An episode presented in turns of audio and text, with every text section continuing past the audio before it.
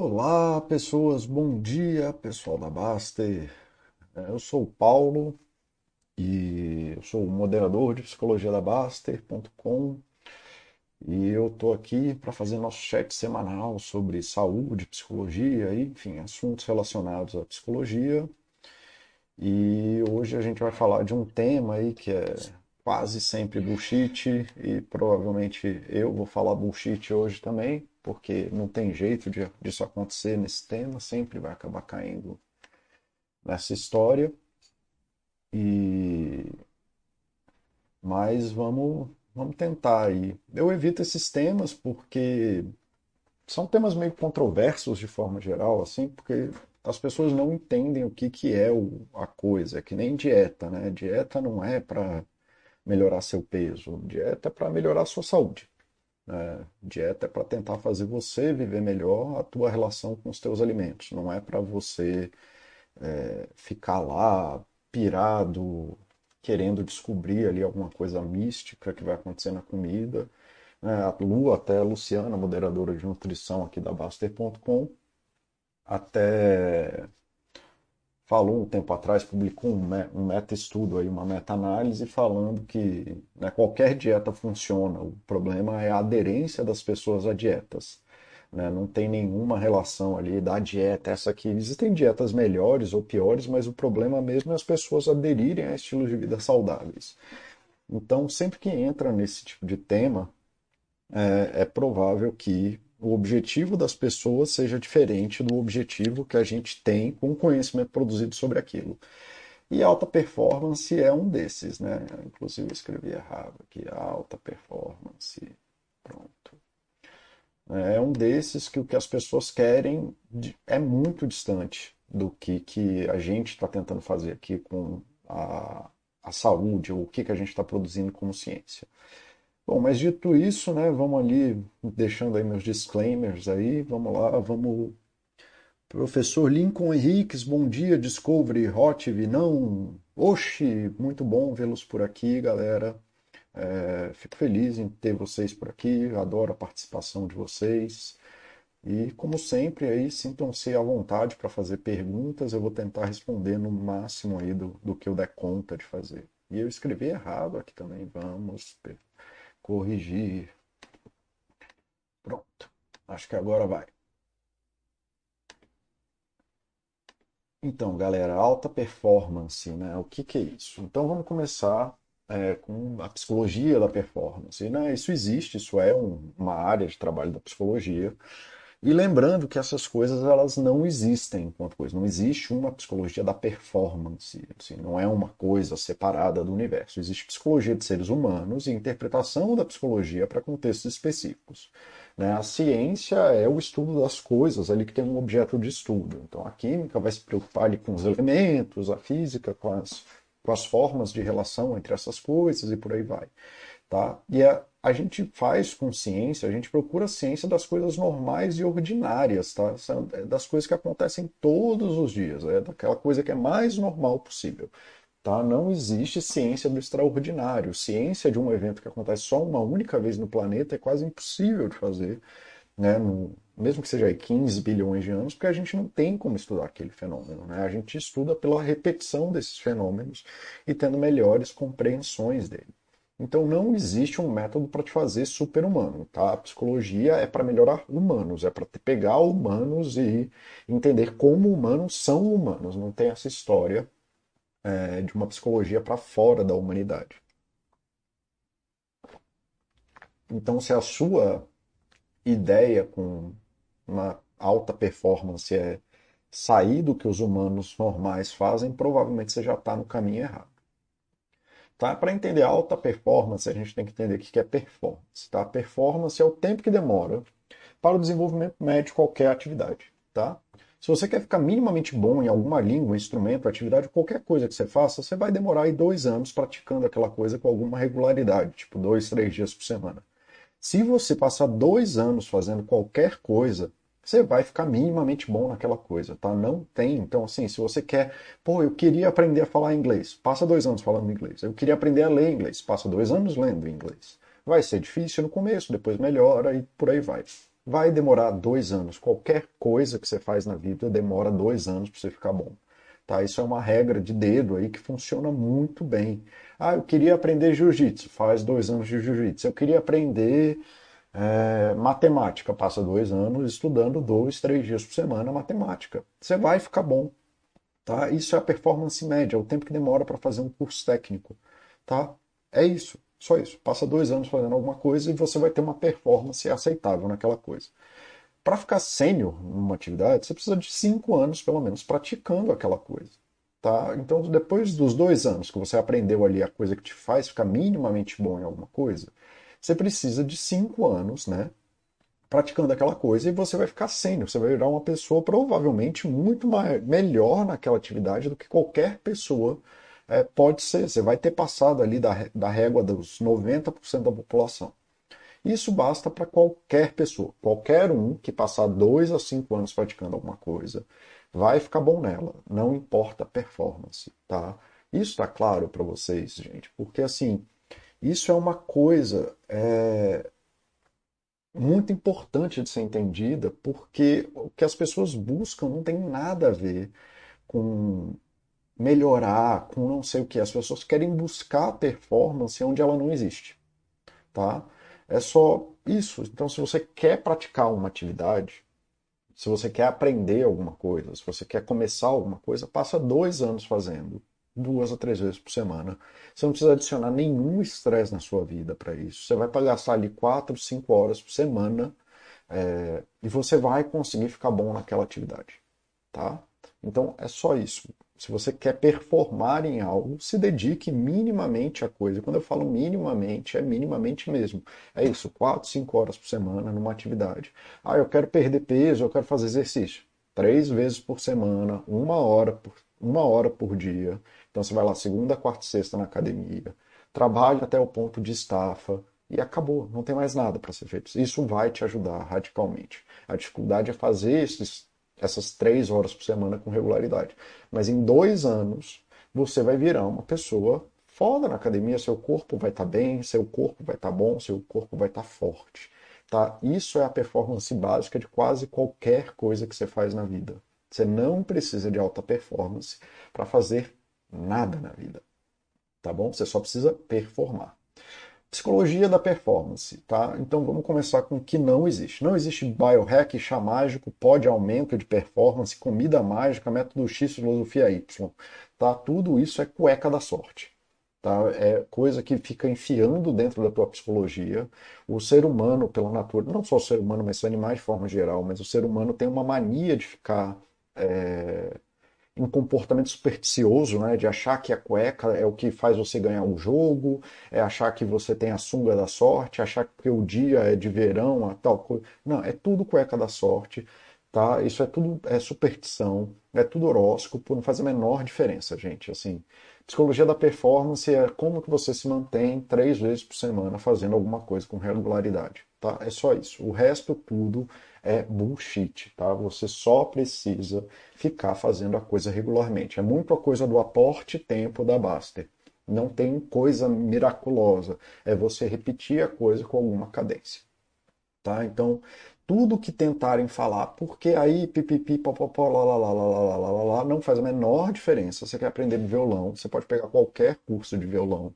Aí pode ser lógico que você vai ter alguns que você vai preferir ou não, mas o melhor curso de qualquer coisa é o que você consegue fazer por um ano, dois anos, tá? Isso é o que vai ajudar a tua performance de forma geral em qualquer atividade. O resto é cueca da sorte. Ah, mas aí eu vou fazer o Masterclass do Steve Vai, que nem esses dias eu falei que eu fui fazer o Masterclass mesmo de escrita do Neil Gaiman.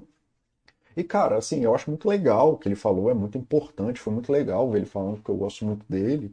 Mas assim, ele está em um outro nível de vida do que eu, eu, nunca vou escrever. Não é porque eu fiz o curso do Neil Gaiman que eu acho que eu vou escrever que nem o Neil Gaiman, que é um escritor, porra, provavelmente o melhor escritor de ficção que existe no, na contemporaneidade. É, o cara prolífico, escreveu sei lá quantas dezenas de livros já. Tá, eu fiz o curso com ele porque eu admiro ele, queria ter uma chance de conversar com ele, mesmo que de forma unilateral.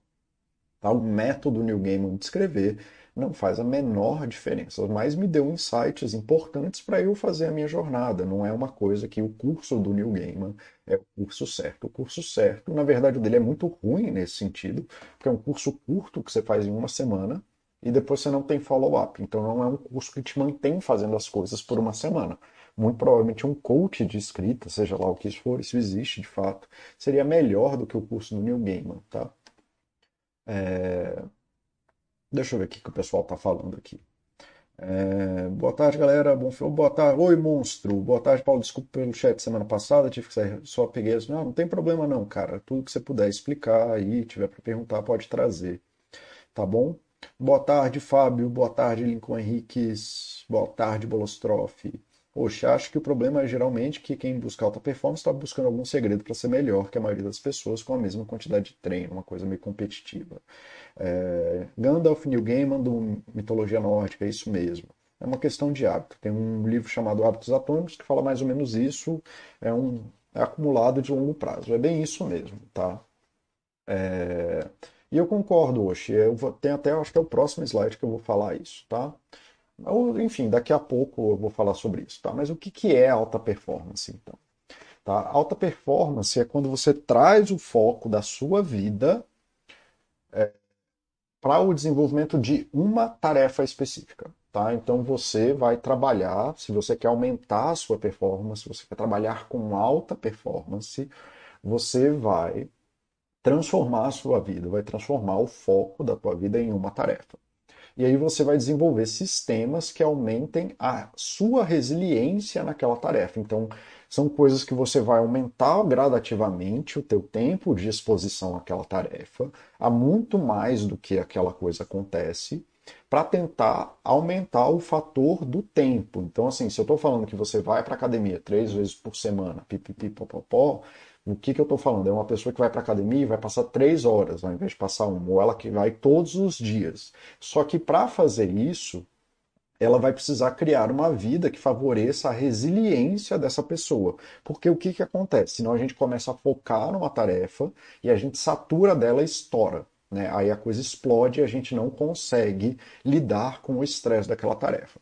Então a gente está tentando aumentar o nosso desenvolvimento que ocorre no tempo em uma atividade específica, de forma que a gente se torne uma pessoa ultra especializada naquela atividade. Tá? Então é uma tarefa, uma atividade. Não tem isso de ah não, eu vou ser alta performance de tudo. Cara, você vê o Usain Bolt, o treinamento dele é completamente diferente de um maratonista. Não é porque você está correndo que você vai ser o corredor, tá? Quando a gente está falando de alta performance, a gente está falando de ultra especialização. Você pega um baterista, geralmente ele é ultra especializado em um estilo musical, né? Ao ponto de que a gente, eu até vi um vídeo esses dias de um baterista que nunca tinha ouvido Enter Sandman do, do Metallica, que é uma das músicas mais famosas do mundo, e o cara nunca nem tinha ouvido a música, né? Ele é tão ultra especializado em jazz que ele teve que abrir mão de várias coisas e montar um, um sistema que colocasse ele para viver mais e sobreviver mais é, a vida do jazz. Então, assim, para isso ele teve que abrir mão de uma porrada de coisa da vida dele. Então, uma vida ultra especializada. Então, tenha é, em mente que é impossível você ser alta performance de tudo. Por definição, alta performance é ultra especialização.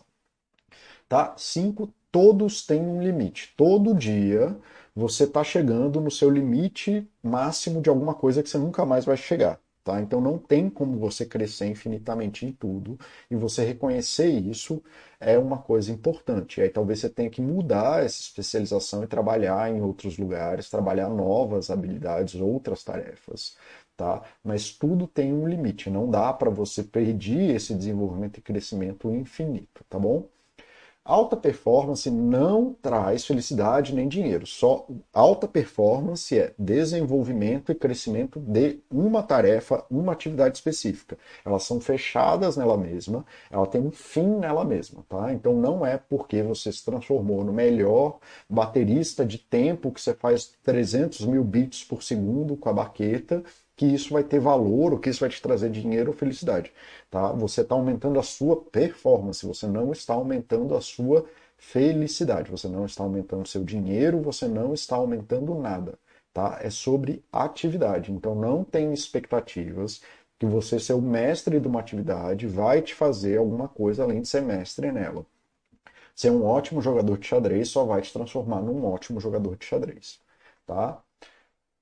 Às vezes essa atividade tem um sentido maior na vida, mas não conte com isso. Todo mundo que é fora de série, todos os esportistas, enxadristas, não sei o que, acham que tem a clarividência da vida na atividade deles, mas todos eles têm essa clarividência. Então é muito mais do processo de você se expor a esses desafios, é o processo de você viver superação, é o processo de você fazer conquistas importantes e fazer coisas minimamente relevantes para você que traz essa clarividência. Não é da atividade. Essa clarividência vem da sua dedicação contínua de passar 10, 15 anos vivendo por um objetivo. E aí sim as pessoas aprendem muitas coisas disso, mas como de qualquer outra coisa coisa, assim como ser pai, assim como ser psicólogo, assim como ser profissional do direito e pipipi, popopó, tá? A atividade em si não tem um sentido maior de vida, ela é só aquela atividade. Se você quer virar pedreiro e virar o pedreiro mais eficiente do mundo, você vai achar sentidos na vida para isso, tá?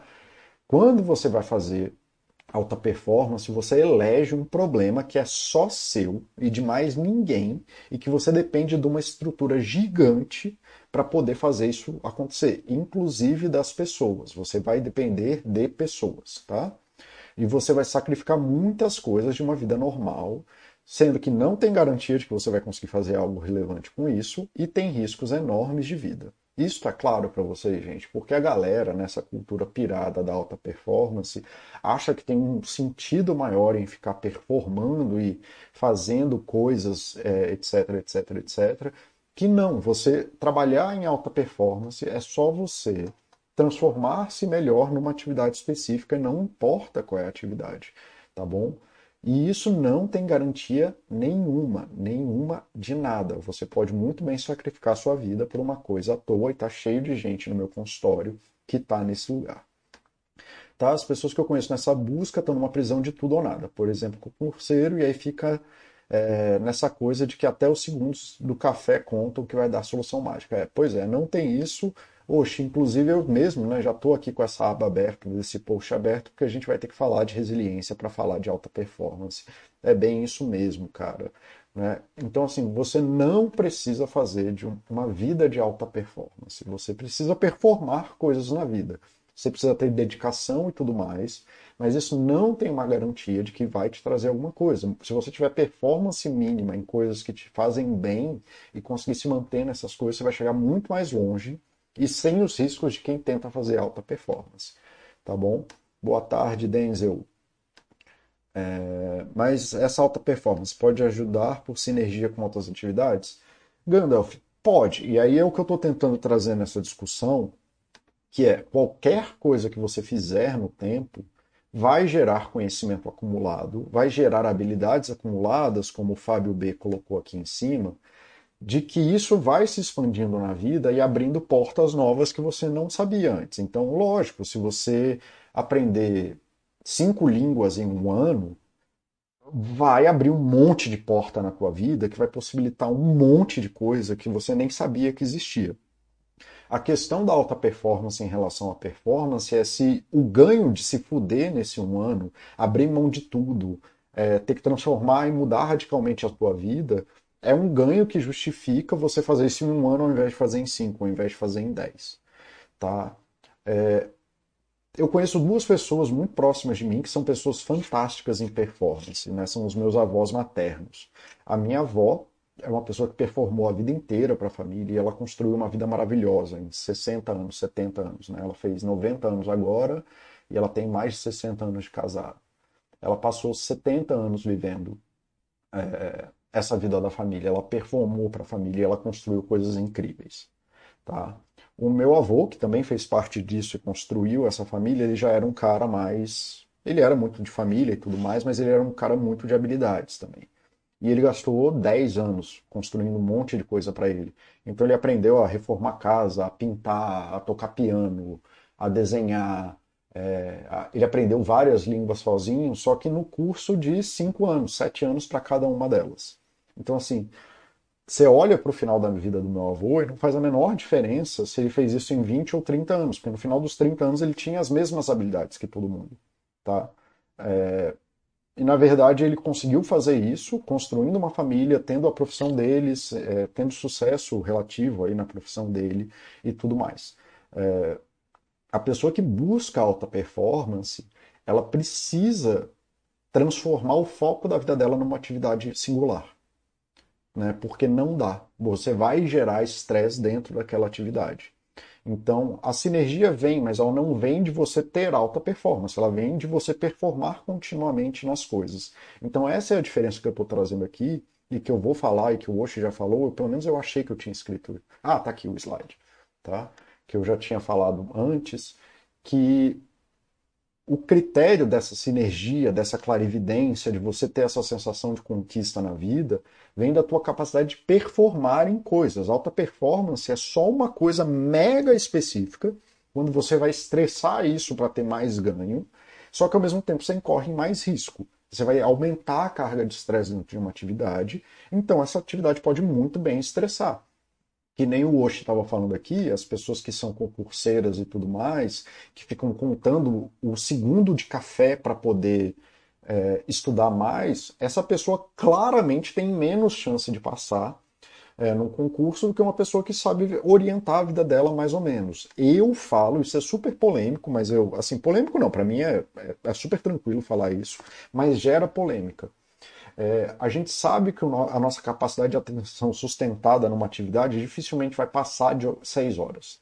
Tá? Então você não consegue estar numa atividade focada por mais de 6 horas, e depois de 6 horas você começa a ter decréscimo muito forte da atenção. Atenção sustentada, objetiva, mesmo assim, de eu vou prestar atenção nisso sem nada, e isso vai ser o foco da minha vida, não passa de 7 minutos, na verdade. Então eu sei que essa galera que estuda 12 horas não está estudando 12 horas. E que muito provavelmente depois das 6 horas elas estão prejudicando a vida delas, porque elas poderiam estar fazendo outras coisas que melhorariam a performance dela naquelas 6 horas. Entende o que eu estou querendo trazer, Gandalf? Aí o cara, não, mas aí eu aprendi a viver na dor e aí eu aprendi o sacrifício. Tá, mas qualquer coisa que você vá performar vai gerar isso em você. Não é uma coisa de você passar 12 horas lendo, sei lá, direito administrativo. Não tem nenhum benefício real, mais do que em qualquer outra atividade, de você passar 12 horas estudando direito administrativo, do que viver 6 horas estudando isso em uma performance ok, numa coisa que é sustentada e dentro das capacidades humanas, e essas outras 6 horas vão acumulando risco que uma hora ou outra se manifesta. Então eu atendo muita gente, porque eu moro em Brasília, que faz esses concursos, que chega pirado para mim, que já está cinco anos estudando, ou quatro anos estudando para os concursos top, e não consegue nem respirar direito mais. Então a pessoa já estressou tanto a própria vida nesse sentido, que não funciona, não tem mais isso, ela não tem nem mais uma vida que justifique. Então, assim, é, eu não entendo que alta performance seja necessária para a grande maioria das coisas que as pessoas acham que ela serve para alguma coisa. Tá? É, não sei se eu te respondi, Gandalf. Eu viro. Como eu falo sozinho, eu vivo digredindo aqui, né? Então eu não sei. Tá, eu lembro daquele exemplo que você falou, é nos, primeiros do meu chat, é o chat do propósito. Precisamos estar em torno no farol, não necessariamente chegar nele, é bem por aí mesmo. E o que o Gandalf está falando de sinergia com outras atividades seria o que alguns chamam de hábitos angulares. Por exemplo, você está treinando físico, você cuida melhor da alimentação. Pois é, e aí o que a alta performance faz geralmente é quebrar isso. Mas vamos seguir com o chat, senão eu passo mais tempo falando do que falando as coisas que eu já tinha me programado para falar. Então vamos lá. Eu não recomendo alta performance para quase ninguém, tá? Porque uma grande maioria das pessoas não tem necessidade de vida que justifique alta performance, é, nem capacidade de gerir uma vida que faça isso. 99% das vezes que as pessoas pedem isso não é um problema de performance, tá? Eu, mesmo sabendo das técnicas de alta performance, não utilizo para mim, porque eu entendo que o estresse que elas causam na vida não justifica os ganhos. Tudo que eu poderia fazer em alta performance, eu posso fazer em dois, três anos. Todos podem se beneficiar pontualmente, mas não é para todo mundo nem para tudo na vida. A vida de alta performance é extremamente adoecedora e de risco e não dá para ficar se fazer sozinho. Então, que é mais um problema do maluco que está estudando 12 horas é, lá no, achando que está estudando, na verdade, que ele não está, o que ele está provavelmente é aumentando a chance de adoecer e de destruir a própria vida. Tá? É, mas não é, 99% das vezes não é um problema de performance. Tá? Alta performance é válido, pode ser útil, mas a 99% das pessoas não precisam. 99% das coisas da vida você precisa até performar, apenas estar lá. Tá? É, cuidar de uma criança pequena do zero aos três meses é muito mais alta performance, no sentido do, tipo de atividade que demanda de fato alta performance, do que estudar tá? Porque cuidar de uma criança pequena é uma condição de estresse em que de fato você precisa reorientar sua vida para aquele ponto focal. Estudar, maioria das vezes que a pessoa tem problema para estudar, é sentar na bunda na cadeira e saber estudar. 99% dos problemas de peso é alimentação e academia.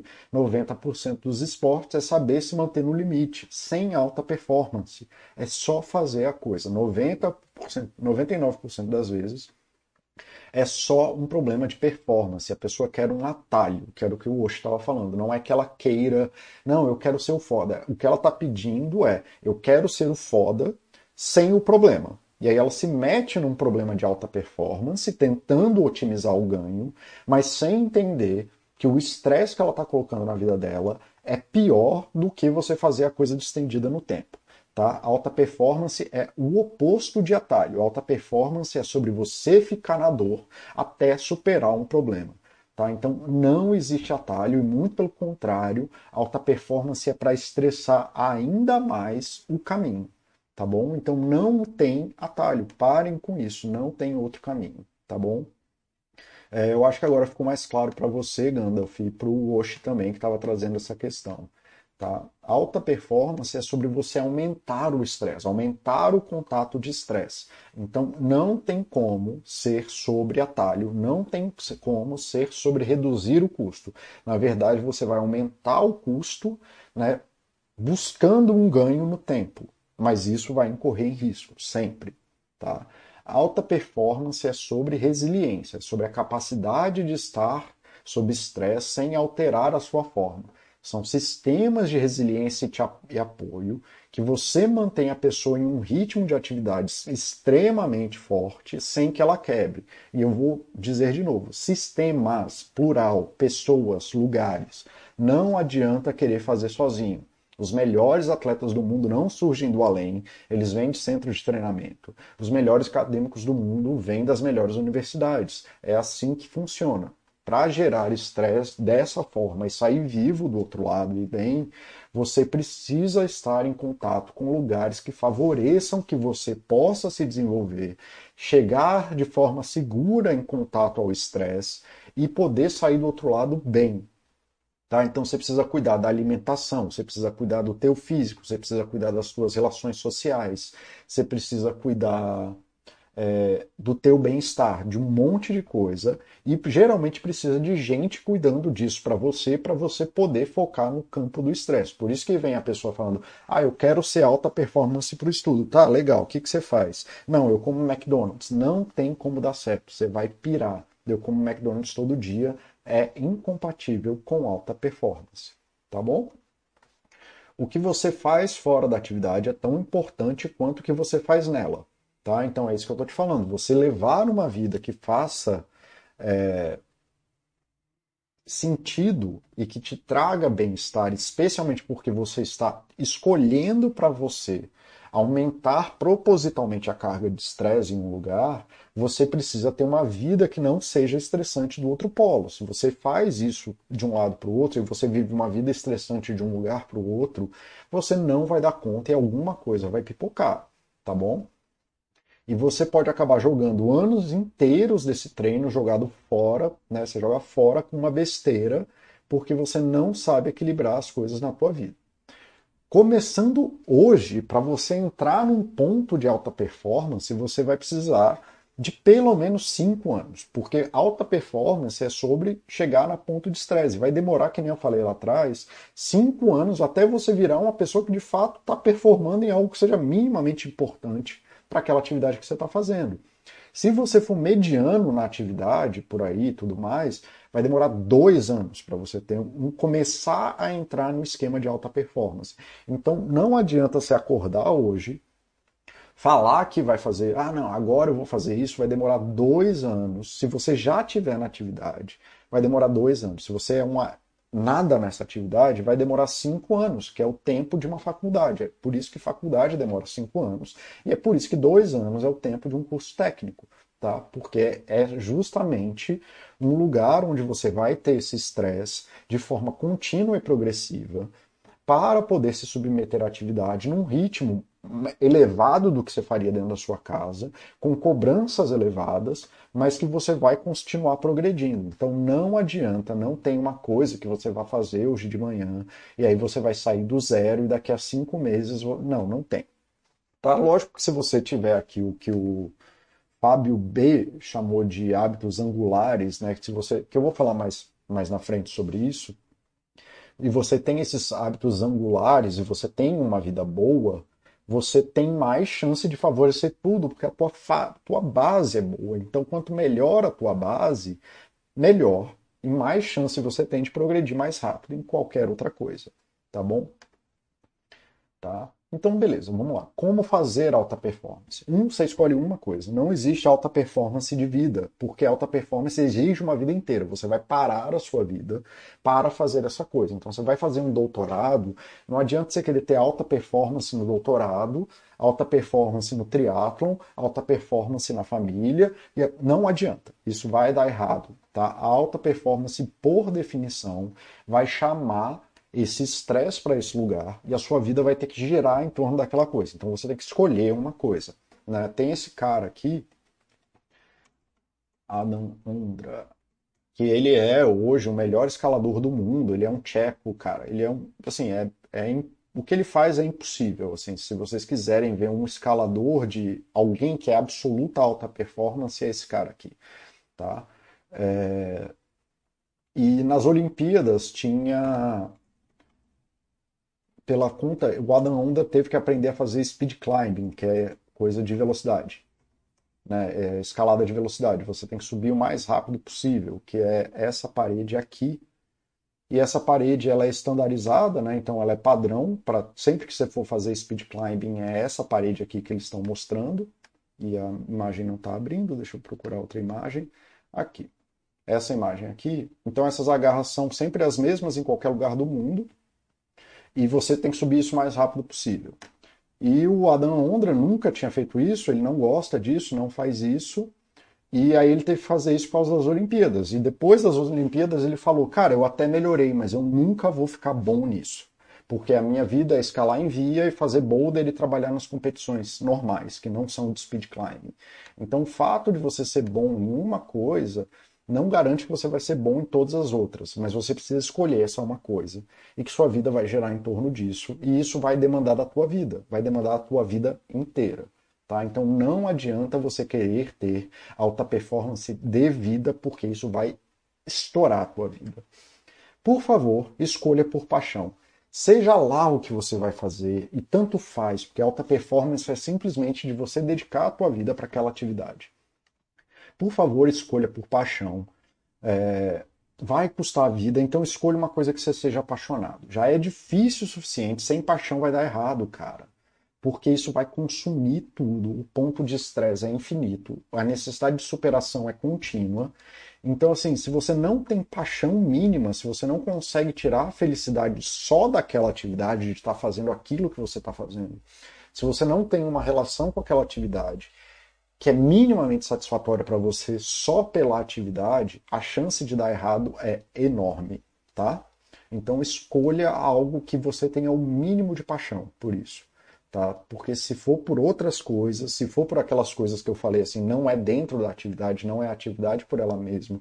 Se você quer dizer dinheiro, fama e fortuna, provavelmente vai dar errado. Você não vai conseguir sustentar a perda de vida que isso aí vai trazer para você. Uma vez que você escolher uma coisa, você vai ter que aumentar o máximo possível o número de contatos com essa coisa. A sua vida vai começar a se tornar aquela coisa. Então, se você quer, sei lá, virar o foda do direito administrativo, você vai ter que não é só estudar, é, a coisa. A coisa do estudar é, de concurseiro funciona por causa da prova, tá? Porque as provas exigem que você. A exigência de uma prova é que você responda à prova. A exigência da prova não é que você saiba direito administrativo. Mas assim, se você quiser virar o foda do direito administrativo, o que você tem que começar a fazer é trabalhar com direito administrativo, porque isso vai começar a dar sentidos maiores na tua vida para essa coisa. Você vai começar a se relacionar de uma forma devida com direito administrativo. De novo, não estou falando que estudar para fazer prova e mapear as bolinhas está errado. Estou falando que isso provavelmente você só está se transformando em alta performance em preencher bolinhas, não obrigatoriamente você está se tornando em alta performance em direito administrativo. Lógico que se você ficou é, eficiente e virou um cara foda de preencher as bolinhas de direito administrativo, se um dia você for aplicar isso, você tem uma base boa, tá? Mas uma coisa não garante a outra, assim como o Adam Ondra ter escalado a vida inteira dele, ter se tornado o melhor escalador de vida. Lógico, isso faz com que ele provavelmente vá ser um melhor speed climber, né? um, um escalador de velocidade melhor do que você em qualquer momento da minha vida. Mas ele não está nem perto de ser o foda disso. Né? Então não há garantia de que porque você faz A vai sair B. Mais uma vez, não tem garantia. Você tem que ter uma expectativa de que aquela atividade aquilo que você está fazendo é aquilo que você vai conseguir. Se você vai preencher bolinha, você vai ficar bom em preencher bolinha. Não significa que você vai virar uma boa pessoa de direito administrativo. Tá? E pessoas, né, isso aqui faz você ficar obcecado, porque a sua vida se torna aquela atividade. Tá? E não é que você tenha que se obcecar para ter alta performance, mas quase que naturalmente, porque você só vai viver isso, você vai abrir, da sua, abrir mão da sua vida para fazer aquilo, você vai se tornar essa pessoa obcecada. Depois de cinco anos, você vai passar cinco anos atrasado. Tá? Então é uma vida bem ruim, porque quando você fizer esses cinco anos, você vai olhar e vai falar: porra, agora eu sei tudo que eu não sabia quando antes e agora eu queria poder voltar atrás e fazer esses cinco anos de novo. Então, parabéns, você chegou no ciclo da frustração da alta performance, de que você está permanentemente atrasado, você fez algo errado, você deveria ter começado algo antes.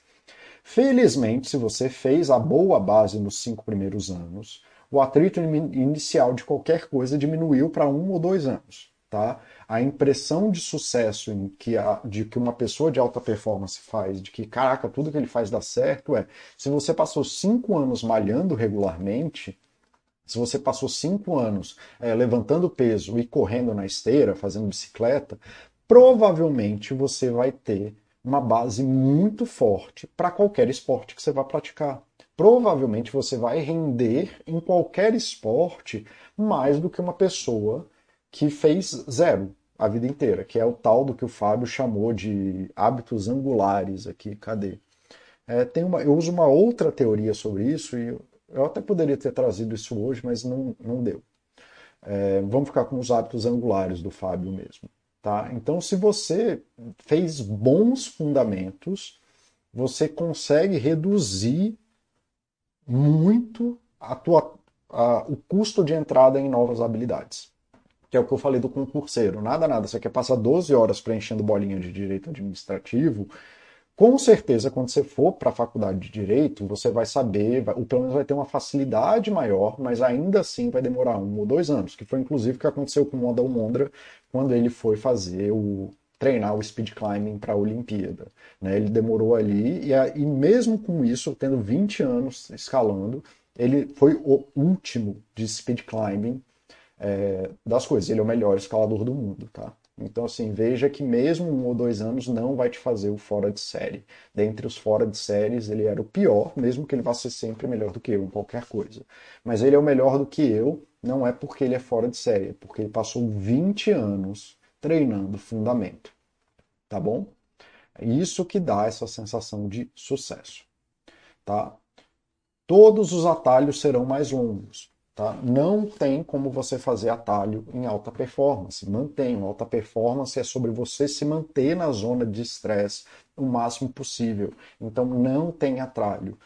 É... Zona de conforto, zona de estresse.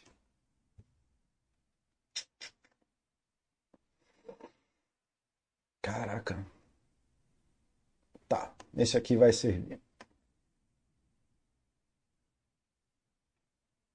Cadê? Então aqui, ó.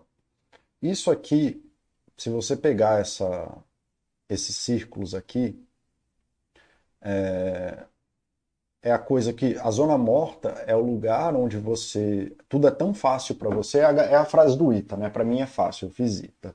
É de que você trabalhar 2 mais 2 igual a 4, se você faz ITA, não tem nem graça, você nem consegue se engajar na, engajar na atividade.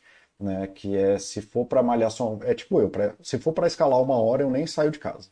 É, eu não consigo escalar uma hora. Uma hora é o tempo que eu preciso até botar meu corpo na zona de que eu escalo bem.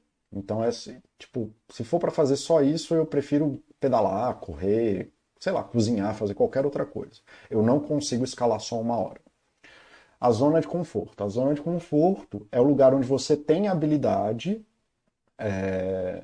mas você vive ali uma parte interessante ali. Você está dentro das habilidades boas, mas elas não chegam a ser a coisa chata ali só, né? Tudo bem. E aí você tem a zona de expansão, que é onde você vai se expor a estresses maiores, né? Estresse controlados, estresses maiores, e a zona de pânico, que é tudo que você não sabe mesmo. É você ir fazer a prova do ITA sem nunca ter estudado matemática, por exemplo. Isso que eu falo porque a prova do ITA exige sempre muita matemática, tá bom? Ou me jogar aí numa escalada que claramente eu não tenho dou conta de fazer. Então, assim, só que na zona de expansão, onde a gente consegue passar por dentro de um estresse que a gente sabe e horas que a gente dá conta, a gente dificilmente vai conseguir passar mais de uma hora por dia nessa zona. Ou mais de duas horas por dia. Né? Às vezes muito menos, dependendo da atividade. Tá? É, e é isso que a gente chama de estresse controlado. Quando a gente vai fazer alta performance, a gente passa quase que o tempo inteiro nessa zona de expansão. Então a gente precisa trabalhar muito forte a zona de conforto, porque se você traz muito estresse para essa zona e gasta muito tempo aqui, você cai na zona de pânico, que seja por exaustão, por exemplo, tá bom? E você gera essa coisa que o Oshi estava falando do concurseiro, de que o cara não consegue tomar café em paz, tá? Então você precisa de gerar esse equilíbrio em que você está se expondo a esse estresse controlado, né? De novo, é controlado porque não é a zona de pânico, não te jogaram lá. Você está entrando lá voluntariamente, sabendo que isso é difícil para você, mas você vai se expor a mais tempo dentro disso, tá bom? Então é sobre frustração diária e resiliência, tá? Não tem como fazer atalho. A dor, a exposição contínua a essa dor e esse estresse é o processo, tá bom? A frustração é diária. Como você está sempre nessa zona de estresse, você tem a percepção diária de que as coisas estão dando errado. Então é sobre exposição a estresse e capacidade de resiliência. O desafio é se manter naquilo que é impossível no momento pela maior quantidade de tempo possível, de uma forma produtiva sem você pirar. As metas são diárias e contínuas. Nenhum amador entra na Olimpíada.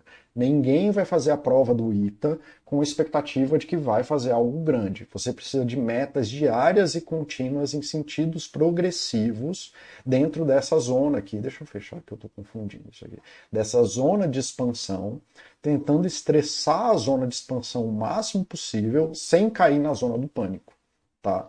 E para isso você precisa de uma zona de conforto muito forte quando você não está dentro da uma atividade que você escolheu. Se você transforma toda a tua vida numa zona de expansão, você vai viver a zona de pânico diariamente. Isso é, vai dar errado, vai dar errado. Então você precisa de metas claras e contínuas para a progressão. Tá? Os desafios são sobre soluções de problema e otimização de resultados.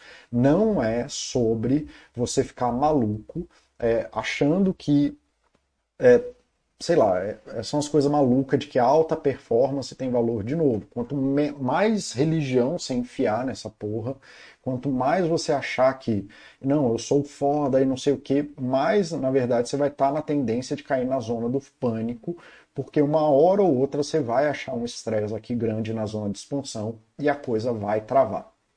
Todas as muletas saudáveis valem. Técnico, treino, repetição, aproximação, férias, dieta, viajar para a Europa, gastar dinheiro, tudo vale porque você tem que expandir essa zona de conforto ao limite também para conseguir fazer o balanço do estresse, tá? Então vai custar tempo e dinheiro. Você precisa aceitar que alta performance vai custar seu tempo, livre inclusive, e seu dinheiro. Não adianta você querer fazer isso sem ter tempo e dinheiro, tá? É, cara, as universidades que treinam, centros de treinamentos, custam milhões e milhões e milhões de dólares é, para poder fazer esses atletas renderem da forma que eles rendem. Aí parece que o cara faz sozinho, mas ele não faz sozinho. Não dá para fazer sozinho, tá bom? Deixa eu ver como é que tá aqui o chat. Eu acho que eu já desapontei todo mundo e ninguém mais quer falar comigo. É, Fazendo um paralelo com o concurso, algumas pessoas não tiram uma hora para uma atividade física, que traria ganho gigantesco para o estudo, mas alguns acham que é perda de tempo. Pois é, Fábio. E aí eu ganho muito dinheiro, meu filho vai ter sempre comida na mesa, porque depois essas pessoas precisam de psicoterapia para reconstruir a vida delas, porque elas corromperam tanto a vida delas ao ponto de que elas não conseguem reestruturar isso depois, elas não conseguem ser felizes. O que traz para esse slide de você precisa aprender a ser feliz. Você precisa dominar a sua felicidade e entender que isso é condição básica para sobreviver a toda a dor que você está causando para você voluntariamente. Tá? Então você precisa ter uma vida feliz fora dessas zonas de estresse e expansão. Você precisa ter uma zona de conforto muito bem dominada, não na atividade, na tua vida. Tá? Quando eu falo dessa zona de conforto, é você precisa de uma família feliz, você precisa saber que você tem comida em casa, você precisa saber que para fazer isso de uma forma saudável, tá? Essas histórias de underdog são lindas, do cara que veio do nada, porque é a superação da dor existencial, que o cara. Mas a chance disso é de menos de um para um milhão. Tá? A grande maioria das pessoas vai dar errado né, numa situação em que você está em privação e que você não tem essa zona de conforto. Então você está pegando um exemplo de um milhão e que um milhão morreram, um milhão não deu certo, que um milhão não virou o Neymar e tudo mais, e você está querendo transformar isso na tua chance de vida sem desnecessariamente. Cara, para criança que está na, sei lá, no, no Sudão, sei lá o quê, e o esporte é a única forma dela viver uma vida minimamente razoável, é uma coisa. Você transformar a sua vida numa vida miserável é outra. Não existe chance, eu odeio essa frase, mas ela é, eu odeio ter que repetir essa frase. Mas não existe nenhuma chance da sua vida melhorar você fazendo ela pior. Se você traz estresse voluntário para um lado, se você escolheu fazer um doutorado, que é uma das situações que exige alta performance, você precisa combinar com as pessoas da sua vida e construir uma vida equilibrada fora do doutorado, ou você vai pirar. Como que eu sei disso? Eu ganho muito dinheiro com pessoas me pagando nessa condição. Tá bom? Vocês têm que confiar em mim. Se você fizer a sua vida fora da atividade miserável, a chance de dar errado cresce exponencialmente, porque você não consegue durar os quatro anos do doutorado. A coisa vai pipocar. Não à toa que exige. Aí o Osho tinha até perguntado no tópico que eu fiz lá na Baster sobre isso. Existe muito mais história de jovem virtuoso que pirou, né, que acabou levando uma vida para lá de medíocre, medíocre no sentido de média, tá? Que não importa com virtuoso, eles acabam sendo média na vida do que jovens virtuosos que deram certo, porque o jogo é de resiliência, tá? Você precisa dominar e saber seus pontos de felicidade, seus pontos de bem-estar. Porque a paixão pela atividade vai acabar, a sua felicidade na atividade vai acabar, e sem pontos de felicidade na vida, a vida vai perder o sentido. Se você não tiver essas coisas para saber voltar, você vai se perder no meio da tempestade. É assim que o jogador de futebol engorda, que o Tyson morde a orelha do outro e que o Jordan guarda mágoas por décadas de coisas que não fazem a menor diferença na vida bilionária que ele tem hoje. Tá? Eu não sei nada da vida desses caras, mas eles escreveram as biografias deles e eles publicaram o que eles quiseram publicar lá nos vídeos sobre eles. Tá? Quem olha a vida dessa galera e fala assim, não, porra, esse cara é filho. Não, ele tem dinheiro, mas você olha os caras falando, né, no Last Dance, que é o documentário sobre o, a última temporada do Jordan, é, ele hoje, já velho, aposentado, não sei o que, cara, ele tá 20 anos guardando mágoa de coisa que, não, cara, não faz menor sentido na vida dele. Isso não é uma vida feliz. Tá? O cara tem raiva de outras coisas que nem fazem mais, não estão mais acontecendo. O Tyson foi preso, sabe, assim. É, cara, assim, a história do Tyson é uma tragédia atrás da outra. Então, assim, é, perde o sentido. Se você não sabe fazer a busca da felicidade na vida, apesar daquela atividade, a tua vida vai perder sentido e a atividade vai dominar você e você vai se tornar uma ferramenta da atividade, deixando de ser um ser humano, virando só um instrumento daquela atividade. Se você não souber ser feliz, as chances estão contra vocês. Esses caras, o jogador de futebol que virou uma bola, o Tyson que morde a orelha do outro, o Jordan que guarda, consegue ficar falando besteira da vida dos outros por décadas, eles deram a sorte de só ter pipocado depois que eles tinham estrutura suficiente para poder falar o que eles quisessem falar, fazer o que eles quisessem fazer. Tipo Dennis Rodman, coisas assim. É, isso só depois que eles já tinham estrutura. Se eles tivessem focado antes, eles iam ser um dos prodígios que deram errado, como vários prodígios não errado, porque não consegue passar pelo ponto de resiliência. Tá? Como construir resiliência? É,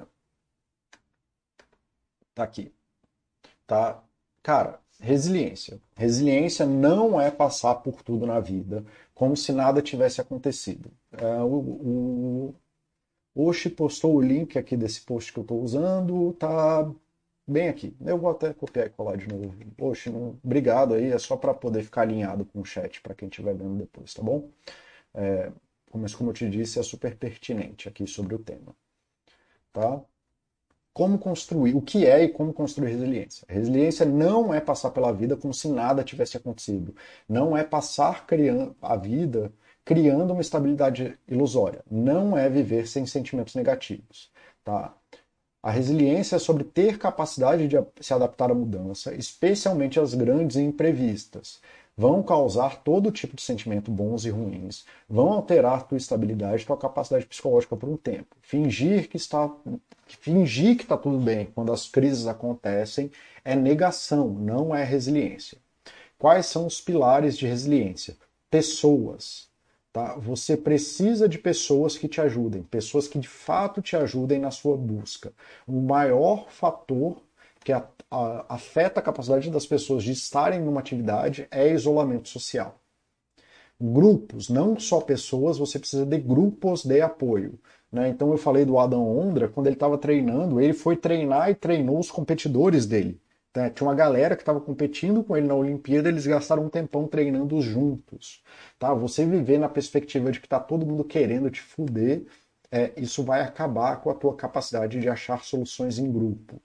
Né? A prática de autocuidado, que tem muito a ver com o que eu estava falando, de conseguir ser feliz. Você tem que saber cuidar de você.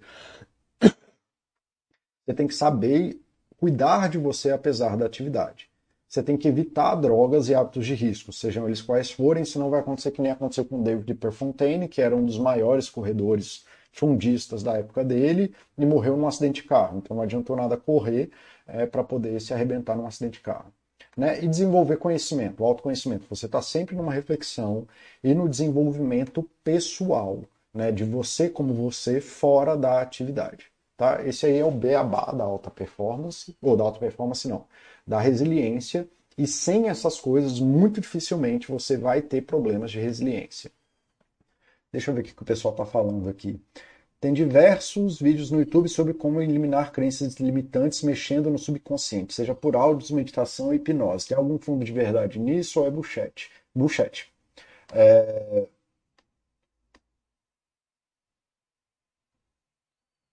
Cara, crença limitante é um.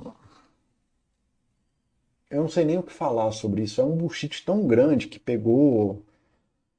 Nossa, dá até agonia. Mas assim, crença limitante ela se alimenta da necessidade que a gente tem de achar que a gente é especial e que que a gente é especial, de que a gente é o fodão e que se a gente acreditar na gente vai dar tudo certo, tá? É... E aí a gente é muito bonito ouvir os coaches que não têm responsabilidade nem ética nem com a saúde das pessoas. E galera, assim, lembrando que eu, eu mais de uma vez já falei para as pessoas que existem coaches bons, já recomendei coaches para pacientes meus, já recomendei um monte de coisa, mas essa coisa assim, crença limitante é uma coisa que se eu ouço um coach falando, eu saio de perto de que se a gente superasse, sei lá o que que a gente acredita, um trauma, etc., a gente ia ser a melhor versão mística que existe dentro da gente. E não, porque a vida é foda. É, e que nem eu, eu respondi para o Oshi, mesmo as crianças que são superdotadas, que são, assim, tem lá diagnóstico e tal, elas têm todas as capacidades favoráveis para elas em alguma coisa, as coisas dão errado. Tá? É, eu acho que a, a, crença mais limitante que tem é você achar que você pode mudar suas crenças e que por isso a vida vai ficar mais fácil. O que você precisa, eu repito, é de pessoas muito boas, grupos muito bons. Você precisa dominar seu autocuidado e evitar problema, evitar hábitos de risco, inclusive de buscar soluções mágicas, como buscar crenças limitantes, evitar drogas e desenvolver um autoconhecimento das suas próprias capacidades, inclusive sabendo quais são seus limites é, intransponíveis, porque eles existem. Você fingir para as pessoas que, sei lá, que nem no day trade, que elas não ganham dinheiro no day trade, porque elas têm uma crença limitante, só serve para fazer a pessoa acreditar que ela é uma falha num sistema que não funciona. É, você falar que uma pessoa. Você falar para uma pessoa que ela não atinge um objetivo em um ano de uma coisa que demora 10, tipo virar um bom pintor, virar um bom pianista. Violino, que eu acho que a curva, violino é uma das coisas mais complexas que eu conheço. É, a curva para você começar a ficar nada assim, só para você segurar o violino direito, acho que é três anos, um negócio assim. Então, você falar que isso é uma crença. Não, cara, tem coisa que é foda mesmo e que o difícil é você ficar lá no, no rolê. E eu acho que crença limitante provavelmente atende muito à nossa necessidade de uma solução mágica, né? Como se, se eu acordasse e fosse falar no espelho, ah, eu sou o fodão, e bate no peito, ah, eu sou o cara foda e tudo mais eu vou conseguir. É muito mais fácil do que olhar e falar, cara, a vida é foda e eu preciso me entregar a esse desafio sabendo que eu vou falhar, sabendo que vai ser foda, sabendo que é risco, sabendo que é estressante. Então isso é muito melhor para vender coisas do que para para fazer coisas de fato. O que a gente precisa fazer é entender isso que o que, que é alta performance mesmo, que é você precisa se dedicar a uma coisa. E que fazer isso é muito difícil, muito difícil. E que se você quer ter alta performance, ou seja, estressar muito isso, isso vai consumir a tua vida, vai consumir a tua família, vai consumir teu tempo, você vai se frustrar, vai dar errado, é... você vai ficar pirado, vai demorar cinco anos para você começar a fazer alguma coisa, é... e que a gente vai querer ir para os atalhos que não vai dar certo e os atalhos vão piorar e vão cobrar mais caro depois. É, e aí as pessoas querem vender isso do que vender que não, é frustração diária e você tem que aprender a se manter no desafio que você elegeu para você. Tá? É, você tem que aprender a se manter nisso. Que nem eu falei lá atrás, a maioria das pessoas que quer alta performance, cadê? Ela tem problema de performar, ela tem um problema em ficar nas coisas que são difíceis não é um problema de alta performance. Alta performance existem poucas. Criar o filho nos três primeiros meses, os últimos dois anos de um doutorado. É, você fazer uma competição em que a sua profissão depende disso. É, reestruturação de trabalhos, coisas assim, mas são coisas muito temporárias, são seis meses, não tem isso de uma vida de alta performance. A vida é foda, você saber quais são as escolhas que você está fazendo, é, sobre isso e onde você vai dedicar seu tempo e onde você vai provavelmente foder a tua vida é mais importante do que crença limitante.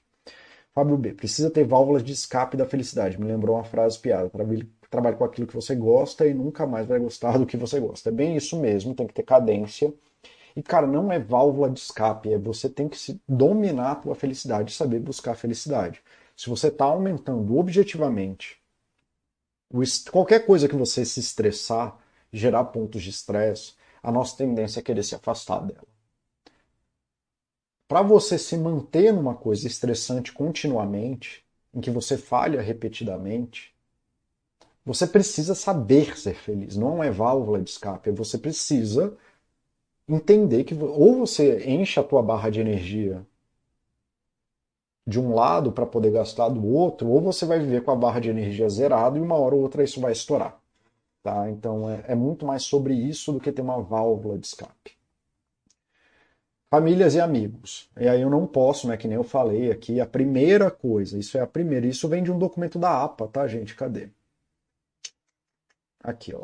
A APA é a Associação de Psicologia Norte-Americana, e aí eles têm esse documento aqui sobre construir, aí a primeira coisa que vem aqui, ó, priorize suas relações. Então, assim, a primeira coisa que você precisa ter para ter resiliência build your connections, crie as suas conexões com pessoas.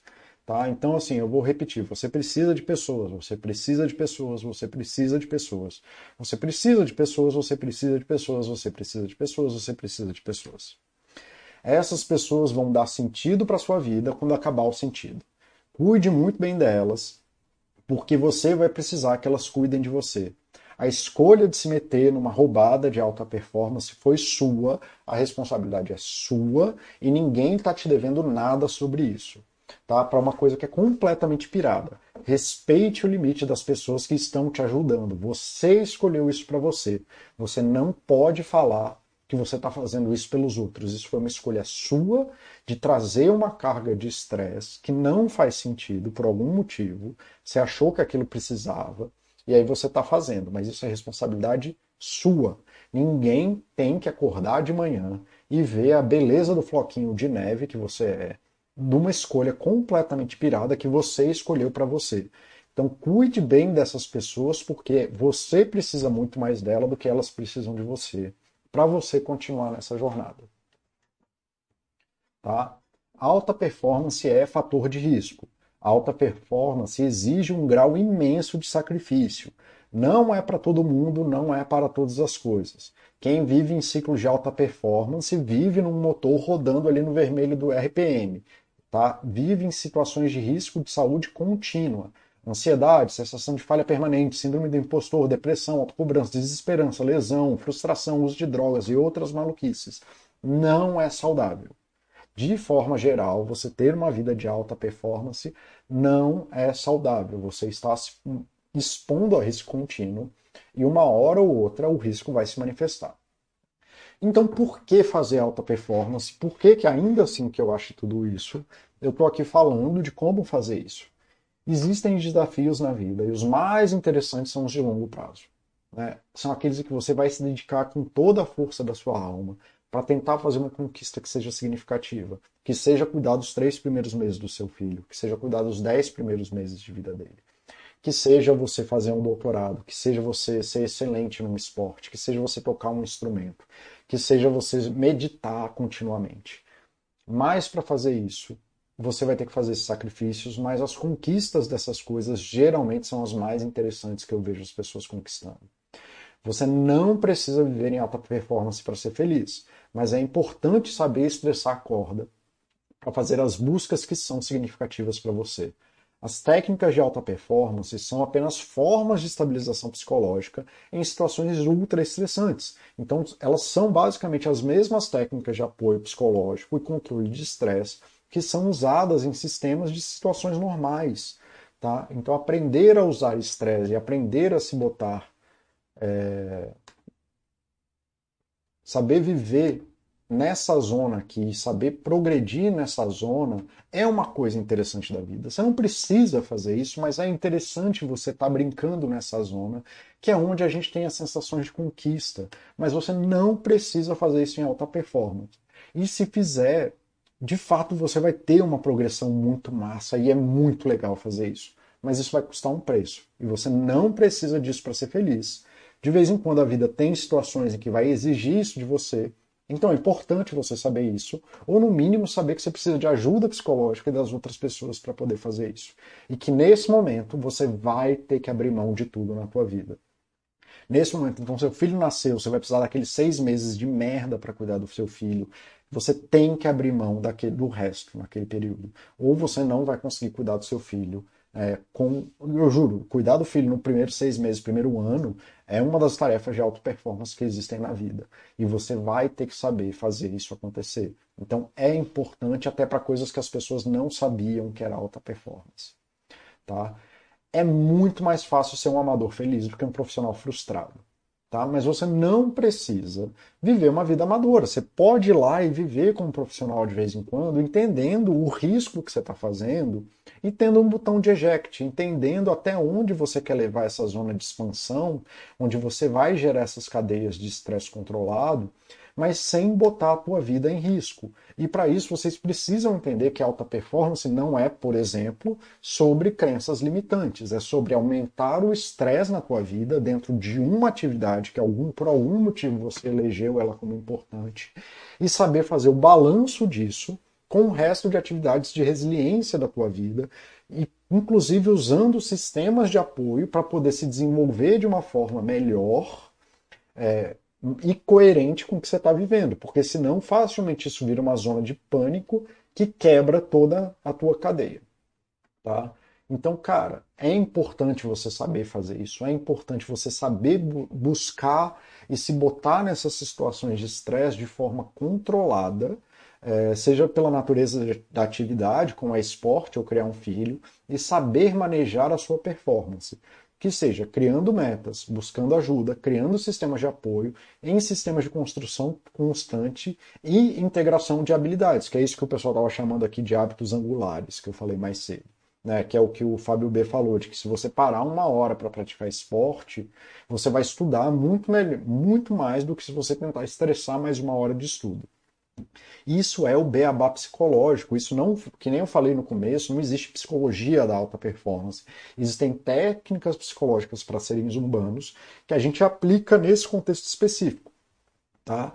Então, assim, é o beabá da psicologia isso. Não tem grandes milagres, não tem crenças limitantes, não tem ah, coisa mística que você, ah, e agora eu vou fazer isso, método de três meses. Não existe. Você vai construir coisas fantásticas se você souber se manter nessa zona de estresse e conforto de um jeito ou de outro. A alta performance é só você acelerando isso um pouquinho, tá? Mas não tem necessidade. Não importa o tanto que você che... como o tanto que você fez para chegar em primeiro ou em trigésimo. Chegando em primeiro, em trigésimo ou trigésimo, tricentésimo, sei lá, em, 300. É você vai ter dominado aquela atividade. Terminar uma maratona é uma coisa excelente por si só. Você correr 40 km é uma coisa absurda por si só. Não importa se você chegou em primeiro ou em último, tá? Então, assim, se você construiu uma vida boa em 5 ou em 30 anos, ela continua sendo boa. A grande maioria das pessoas que buscam alta performance querem fazer em 5 anos coisas que destroem a vida por 30 anos. Tá? O que você precisa fazer é fazer coisas que sejam sensíveis para você, entendendo essa busca entre zona de conforto e zona de expansão, sabendo fazer esse manejo, viver em alta performance por si só, provavelmente vai te custar 30 anos. Tá? E no final, conquistar alguma coisa é só mais uma parte do processo, porque a gente conquista aquilo e uma vez que a gente conquista, isso vem para nossa zona de conforto e a, o que estava na zona de conforto vai para a zona morta e aí a gente precisa continuar a zona de expansão. Mas se você viver só aqui, na verdade você está brincando de viver na zona de pânico, entrando em desespero. Então não há nenhuma necessidade de você fazer 5 anos em 30 ou 30 anos em 5. Né? Muito provavelmente você vai acabar destruindo 30 anos da tua vida por uma coisa que não precisava ser feita em um ano. Tá?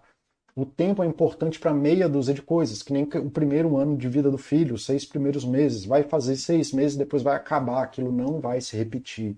Como é seis meses antes da Olimpíada, vai acabar, você vai fazer a Olimpíada e aí depois você vai tirar meses de férias. É quando acontece um estresse no trabalho e aí você vai precisar focar e dar o sangue por três meses. Nessa hora é importante você saber fazer esse manejo de alta performance, mas não é sobreviver em alta performance, tá bom? E, cara, lembrando sempre que, né, todo dia, de alguma forma, a gente está ficando melhor e melhor em alguma coisa. Isso é suficiente, basta a gente escolher bem quais são as coisas em que a gente está ficando melhor. Every day, in every way, we are getting better and better. Se a gente escolher bem no que, que a gente quer ser melhor e fizer um pouquinho todo dia, a gente vai muito mais longe do que estressando a coisa e vivendo até o limite ali da razão. Tá bom, galera? Isso era o que eu tinha para trazer para vocês aqui hoje. Deixa eu ver o que, que tá. É, ainda tem aqui na, na no chat da galera. Se tudo der errado, a culpa é sua porque não foi capaz de mudar suas crenças limitantes. É isso mesmo, Fábio. Ainda bem que você deu o exemplo de bebê nos três primeiros meses, Paulo. Nesse instante, estou com gêmeas de um mês e o colo acompanhando o seu chat. Cara, é isso. Você vai precisar trabalhar o foco. É exatamente o que eu estava falando aqui. O que define o alta performance é ou é a atividade ou você transformar a atividade. Ter bebês, especialmente gêmeos, cara, isso vai virar uma coisa da sua vida. Não é que a sua vida vai virar isso, mas nesse momento você vai precisar fazer essa escolha de vida. Por favor, escolha paixão pelos seus filhos, porque nem sempre, né, se não for isso, a coisa vai estressar e vai ter hora que você vai odiar eles, isso faz parte do rolê. Já é difícil o suficiente, se você não entregar amor, vai ser foda. Aumente o máximo de contato possível com essas coisas. Então, integre seus filhos na sua vida o máximo possível, tá? É, não que isso vá ser fácil, especialmente no primeiro mês. No primeiro mês eles dominam a rotina, mas vá trazendo eles, passeada com eles no meio da rua, levar eles para sentir, ir no jardim botânico, para passear. Coloque as pessoas que você gosta. É, quanto mais você integrar eles na sua vida, mais fácil vai ficar, tá bom? E Lembra, e também vale isso, o sucesso vem desses fundamentos que você faz nos cinco primeiros anos. Quanto mais eles fizerem parte da sua vida, mais fácil vai ficar. E aí você vai olhar para tudo e vai parecer mais fácil, cara. Então, é, para mim, é um, é um, exemplo extremamente adequado é, de que criar filhos é sim é, uma atividade de alta performance e que a gente tem que aprender a manejar isso e parar para respirar, lembrar que a gente é humano e etc, etc, etc. Seria aquele sprint em determinado período. Isso, é bem isso mesmo, Fábio. Ótimo chat, Paulo. Obrigado. Eu que agradeço hoje que vocês estão aqui. É, minha filha está para nascer, é bom saber que os três primeiros meses vão ter que fazer um sprint. É isso mesmo. E passa. Os três primeiros meses são horríveis. Você vai ter que parar tudo na tua vida. E quanto mais você souber largar essa corda e fazer essas trocas e fazer as suas buscas de bem-estar, melhor vai ser. Eu geralmente recomendo férias para os meus pacientes homens tirem férias ali, em algum momento já esteja disposto a tirar férias naquele processo, para poder viver isso com calma. E vai ter que saber buscar esse equilíbrio da vida, porque eles vão sim tomar muito tempo no começo. É... E vai fazer, vai chegar ao ponto de que você vai refletir, vai pensar por que, que você fez isso para a tua vida. Ter filho é foda, não é essa coisa maravilhosa que o pessoal fala você acha força que nem sabe que tem, Fábio. Essa é uma das coisas, que nem eu disse. O filho é ótimo, bicho. A gente fica. Se eu estou aqui falando para a gente ficar nesse lugar aqui, né, da zona de expansão, eles trazem a gente aqui e a gente arruma um jeito de ter força para superar a zona de pânico. Mas isso destroça muita gente, né? Trabalho com muita mulher que adoeceu nessa zona de pânico porque não soube fazer esse manejo de estresse, esse manejo das trocas. Tá? É sempre muito difícil, gente. Então mantenham o equilíbrio, mantenham a coisa, entendam as atividades, entendam as trocas que vocês vão ter que fazer. Tá bom? Senão a coisa pipoca e aí vocês vão ter que fazer pagar a terapia, que é sempre mais caro do que fazer as coisas. É... Boa tarde, pessoal. Parabéns pelo chat, Paulo. Existem estratégias para minimizar, minimizar o risco para quem busca alta performance? Sim, existe. Vamos voltar aqui.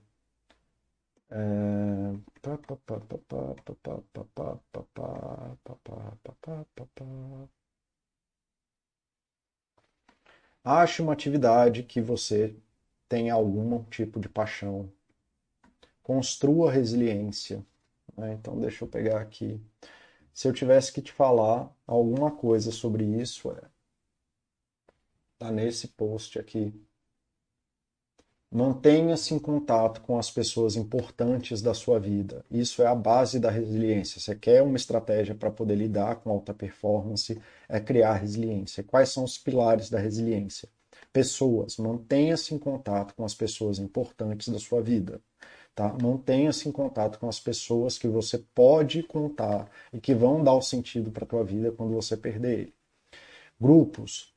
A nossa capacidade de solução de problemas em grupo é infinitamente maior do que individual. Você precisa fazer parte de grupos que tenham é, afinidades com as nossas crenças pessoais, e aí não no sentido de crenças limitantes, crenças pessoais, sabe? Daquilo que é de valor para a tua vida, das tuas necessidades. E em momentos difíceis são essas pessoas que vão te dar aquela dica foda do que, que você poderia, qual é a ferramenta que você não está usando. Pratique autocuidado, aprenda a cuidar de você, aprenda a buscar as coisas boas na tua vida. E aí você vai ter mais resiliência, você vai saber quando parar. O Buster postou esses dias que ele fez um dos treinos malucos dele, e ele falando que ele já corre e pedala tanto tempo que ele não usa nenhum equipamento para nada para medir o pace, porque ele já sabe tudo isso do corpo dele. Você precisa aprender a cuidar e a ter autoconhecimento do teu corpo para entender quando que você está saindo dessa zona de alta performance e entrando a zona de alta performance, que é essa aqui, né, da zona de conforto, de expansão, para caindo para a zona de pânico ou para a zona em que você vai fazer merda, que você vai estar tá num lugar desesperador, onde você provavelmente vai tomar decisões erradas. Tá? É, desenvolva autoconhecimento e evite o máximo possível hábitos de risco, cara. Você tem que viver uma vida saudável. Se você aumenta voluntariamente a tua carga de estresse, você precisa ter uma vida saudável. O resto todo para mim é bullshit. Aí, lógico, você precisa ter um bom técnico, você precisa ter um bom profissional de saúde que te acompanhe na atividade. Você precisa ter bons professores, bons mentores. Mentores são coisas especialmente importantes na vida dele, tá? É, mas é isso, você precisa trabalhar com resiliência. Se você está aumentando a carga de estresse de um lado, ou a carga de estresse foi aumentada de um lado, as coisas que são opcionais, geralmente, ah, durma no horário certo, coma direito, mantenha isso se torna obrigatório. Você precisa fazer isso ou você vai quebrar. Tá bom? É... Obrigado aí, aparentemente não ficou claro, eu tentei falar essas coisas no chat, se não ficou claro, é, eu achei, obrigado aí, voltem por ter me dado a chance de repetir. É, muito bom, Paulo, parabéns. É, Fábio B, é pesado, mas é ótimo e, cara, só melhora. Oxi, é a sua primeira, quantos meses? Ah, deve estar aí por seis meses já, né, Oxi? Teus ombros suportam o mundo e ela não pesa mais do que a, a mão de uma criança. É ótimo também. Bom, galera, a gente já passou aqui dos horários. É... Cara, vou, tem uma coisa que eu falo. Eu sou um cara que acredito muito na simplicidade das coisas certas e de que a gente ficar arrumando método mágico para coisa piora. Se você quer trabalhar em alta performance, você precisa achar pessoas que são excelentes naquele, na, sei lá o que, que você quer fazer. Você precisa você quer estudar para concurso, você precisa achar excelentes concurseiros. Você precisa achar alguém que é de excelência. É, mas você, para aproveitar uma pessoa de excelência, você precisa de alguém. Você precisa já ter feito o básico, senão vira é, uma coisa meio oxo, um mestre falando coisas abstratas que você não é capaz de ver. Então você precisa ter se desenvolvido na atividade. Você precisa ter feito o ciclo básico de fundamentos. E aí você precisa achar uma pessoa excelente naquilo, que seja consultoria de corrida, grupo de triatlon, sei lá. Alguém que já fez aquela atividade muito mais que você. E aprendendo com o tempo, e vai demorar cinco anos para você fazer isso. Você fica foda nessa coisa. E aí você vai ter que transformar a sua vida nisso. É simples, é só isso, não tem mais nada. E também não tem mais nada do outro lado. Você está aumentando a tua carga de estresse, você precisa diminuir o estresse do resto da tua vida e transformar a tua vida num lugar onde enche a barra de energia que você vai queimar nesse lugar. Todo o resto é bullshit. Todo o resto. Todo o resto é é só método para vender para gente que está desesperada é sobre você aumentar a carga de estresse, saber compensar ela do outro lado da, da tua vida e se manter na atividade, vivendo esse lugar de estresse com pessoas que te apoiem é, de uma forma contínua. É só isso, cara, não tem mais nada. O resto tudo é bullshit, isso eu tenho, eu, eu falo com é, grande certeza, grandíssima certeza. É, e aí o que vai variar muito é o tanto que algum técnico bom, um coach bom daquela atividade específica que você quer se desenvolver, vai estar tá disposto a treinar alguém que não é um profissional. porque é isso. Então você vai ter que gastar dinheiro. Se você quer ser treinado no futebol pelo Neymar, você precisa justificar para ele por que, que ele vai ter que parar a vida dele para treinar você, sendo que você não é ninguém. Mas a grande maioria das pessoas nunca vai chegar no ponto de se beneficiar de alguma coisa que o Neymar possa falar de futebol, porque o Neymar está muito fora da curva. Então, assim, é muito de ter autoconhecimento e entender qual é a busca que você está fazendo. Agora a galera quer, sei lá, achar, que nem eu disse sobre a coisa do Neil Gaiman. Eu adorei a palestra dele porque ele é uma pessoa incrível e eu adoro ver gente incrível falar. Especialmente porque toda vez que eu vejo eles falando, eu vejo que os desafios deles são os mesmos que os meus, só eles só estão em outro lugar, porque é super difícil, sempre é difícil, sempre é frustrante. Então é sempre os mesmos desafios. Mas assim, ele não me ajudou a escrever, apesar dele ter me dado bons insights. Eu preciso gerar sistemas que me mantenham escrevendo por anos a fio. E é isso que vai me fazer ser um bom escritor. Né? Se a minha escrita dependesse do Neil Gaiman, ninguém mais poderia ter sido escritor antes dele. Não faz o menor sentido. É... Então é sobre você conseguir gerar essa carga de estresse que seja minimamente razoável, se desenvolver dentro disso e proteger o sistema que te mantém nessa atividade. Não tem mais nada. Esse é isso, não tem mais nada. É... O resto tudo é bullshit. É por isso que eu não consigo escrever o livro, é por isso que eu não consigo ganhar dinheiro com isso. Quando as pessoas me pedem dicas gerais dessas coisas, é como é que cria filho? Você, cria, você escolhe qual é a relação que você quer ter com ele, quais são as coisas importantes e vai atrás disso. E se dedica em tempo com seu filho. É isso. Ah, eu quero praticar esporte, vai praticar esporte. Não, não tem muita dificuldade. A dificuldade das pessoas é entender que é sofrido e que é foda. Né? Ao ponto de que a galera subverte a coisa do alto rendimento, ao ponto de não entender que alto rendimento não é sobre dominar as atividades. Alto rendimento é sobre estresse e resiliência. Se você fizer a atividade por tempo suficiente, você vai acabar dominando ela de um jeito ou de outro. Né? O alto rendimento é só sobre você encurtar o prazo. O alto rendimento não te faz melhor em nada. O que te faz melhor na coisa é você conseguir permanecer na atividade pela maior quantidade de tempo possível. E aí você resolve fazer isso três horas, sete vezes por semana, ao invés de fazer um, em um ano, ao invés de fazer uma hora, três vezes por semana por sete anos. Alguma coisa nesse sentido. Tá bom? Mas se você passar o tempo na atividade, é dar no mesmo, no final das contas. Bom, galera, acabei falando muito mais do que eu queria falar. É... Boa tarde para vocês. Vamos terminando por aqui, senão a gente não termina mais. Abraço, galera.